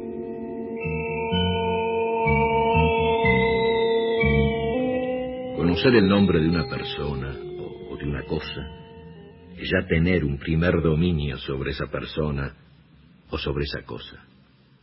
Yo voy caminando por la calle y oigo que alguien me llama por mi nombre de pila, Marco. Instantáneamente me detengo, me doy vuelta. Ese alguien, nada más que pronunciando mi nombre, ya ha ejercido sobre mí una especie de poder. Y ahí que Dios en la Biblia nunca revele su nombre. A Dios se lo nombra por sus atributos o mediante perífrasis y metáforas, pero nunca por su nombre, que permanece ignorado. Cuando Moisés le tiende una trampa a Dios y le dice, Señor, si debo hablar en tu nombre, mis compañeros me preguntarán, ¿y cómo se llama ese Dios? Yo, ¿qué les contestaré? Dios no cae en la celada y le responde a Moisés, tú diles que Yo soy el que soy.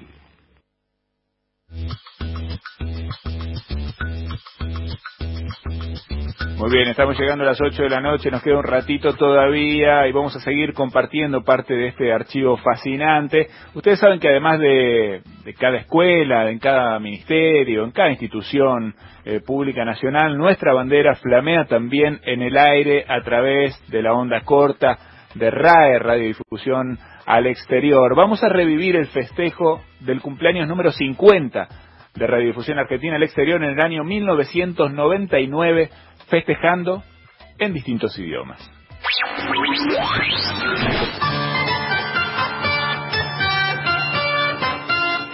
Cuando se crea una radio, uno espera que la escuche la mayor cantidad de personas. Cuando se creó RAE, el sueño fue otro. Generar una emisora de onda corta que divulgara todas las actividades diarias relacionadas con la realidad cultural e informativa del país. RAE Argentina. Este sueño hizo que en el mundo nos conocieran más y mejor. RAE Argentina. Este sueño generó la audiencia más grande que uno pueda esperar. RAE Argentina. Este sueño, hoy, 12 de febrero de 2008, hace 50 años que es realidad. RAE, Radiodifusión Argentina al Exterior. RAE, Radio Nacional, la radio pública.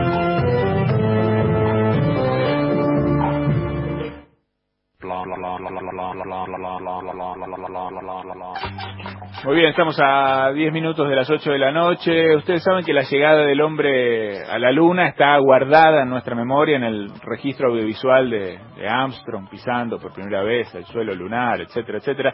Pero esa transmisión tan importante para la historia de la televisión tiene también su correlato en la radio. Acá, 1969, Radio Mitre y la llegada del hombre a la luna. Misión Apolo al minuto por Radio Mitre.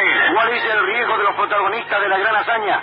En todos los vuelos tripulados anteriores a los de Apolo 11, la tripulación sabía en qué caso de peligro podría salvarse con unas explosiones de retroceso. Veinte minutos le bastaban para aterrizar en caso de alguna falla. Cuando se inició la trayectoria lunar se llegó a un punto desde el cual no era posible iniciar el retorno a la Tierra. Muy bien, volvemos a tomar contacto con Gustavo Campana y un debate histórico, Gustavo. Sí, y una voz, mm, a ver, muy poco conocida, más allá de que conocemos eh, su poesía, pero de pe a pa, como es la voz de Homero Mansi.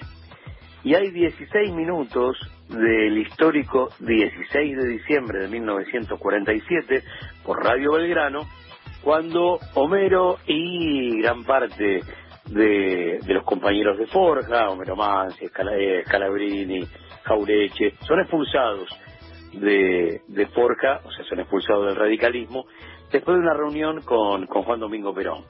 En esa reunión, ellos van, se presentan y dicen, mire, entendemos que usted es el continuador de la obra inconclusa de, de Don Hipólito Yrigoyen, por lo tanto, desde nuestro lugar, como radicales, apoyamos su, su gestión si es que usted nos confirma que, que el camino es este. Y a partir de ahí la expulsión. Le dan 16 minutos en Radio Belgrano que son memorables.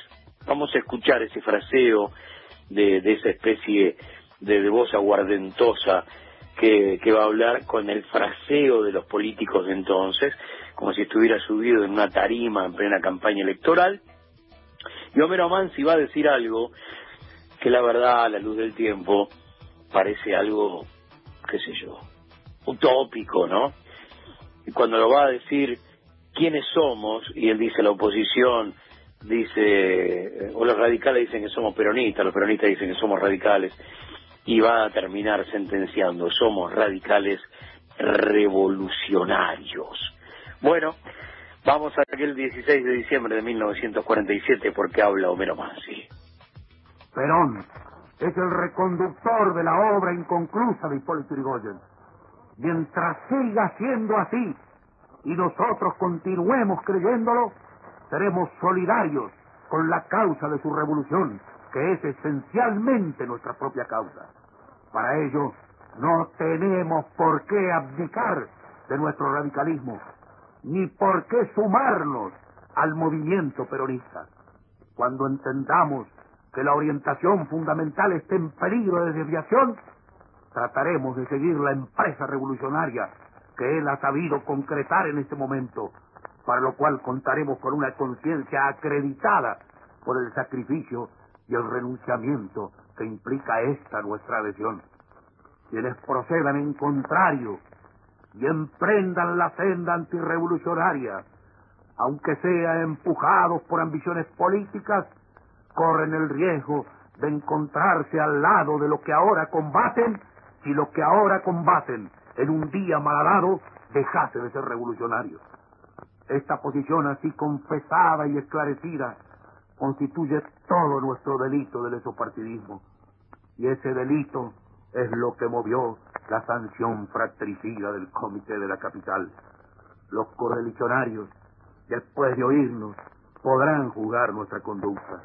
Ellos sabrán estimar si estamos en la línea radical o fuera de ella, cuando nos vean prestar nuestro asentimiento a la política de justicia social, de reivindicación económica y financiera, de soberanía nacional, de neutralidad, de propulsión industrial, de exterminio de los monopolios, de salud pública, de renovación universitaria y de afianzamiento de una cultura elaborada con auténticos elementos del alma argentina.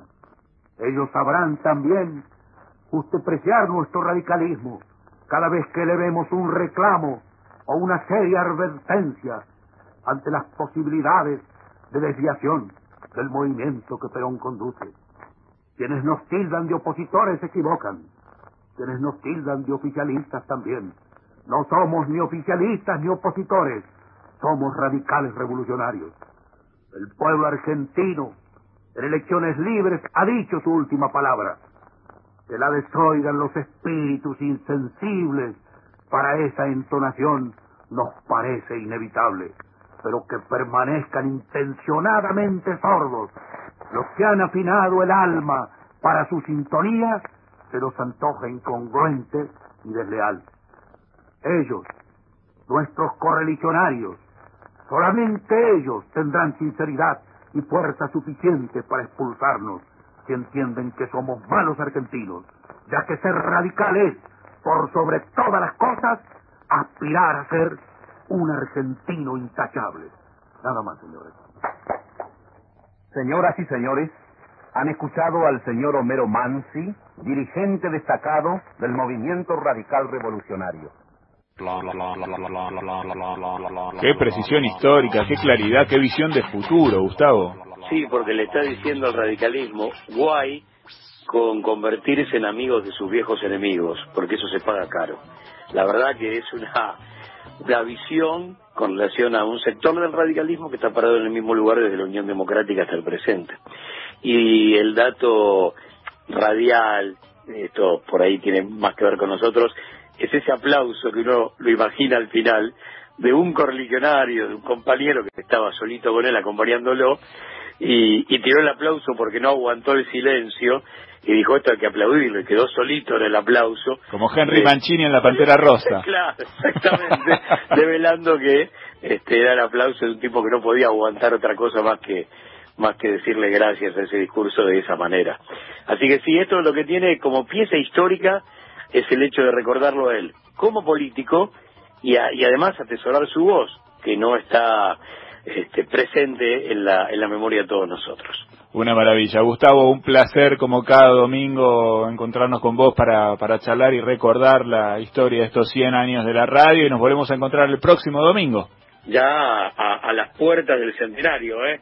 Creíamos que faltaba tanto y ya estamos.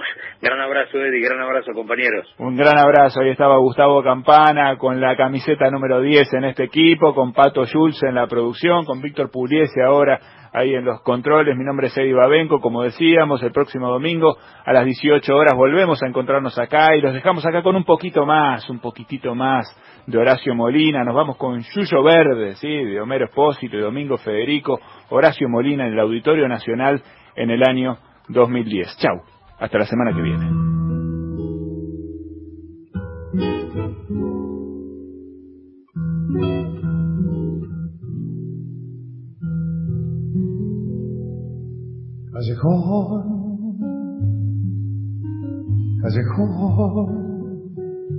Lejano, lejano, íbamos perdidos de la mano bajo un cielo de verano, soñando en vano un farol, un portón, igual que en un tango, y los dos perdidos de la mano bajo un cielo de verano que partió. Déjame que llore crudamente con el llanto viejo del adiós. ¿A dónde el callejón se pierde? Pronto ese yuyo verde del perdón. Déjame que llore y te recuerde trenzas que me anudan al portón. De tu país ya no se vuelve ni con el yuyo verde del perdón. ¿Dónde estás? ¿Dónde estás? ¿A dónde te has ido? ¿Dónde están las plumas de mi nido? La emoción de haber vivido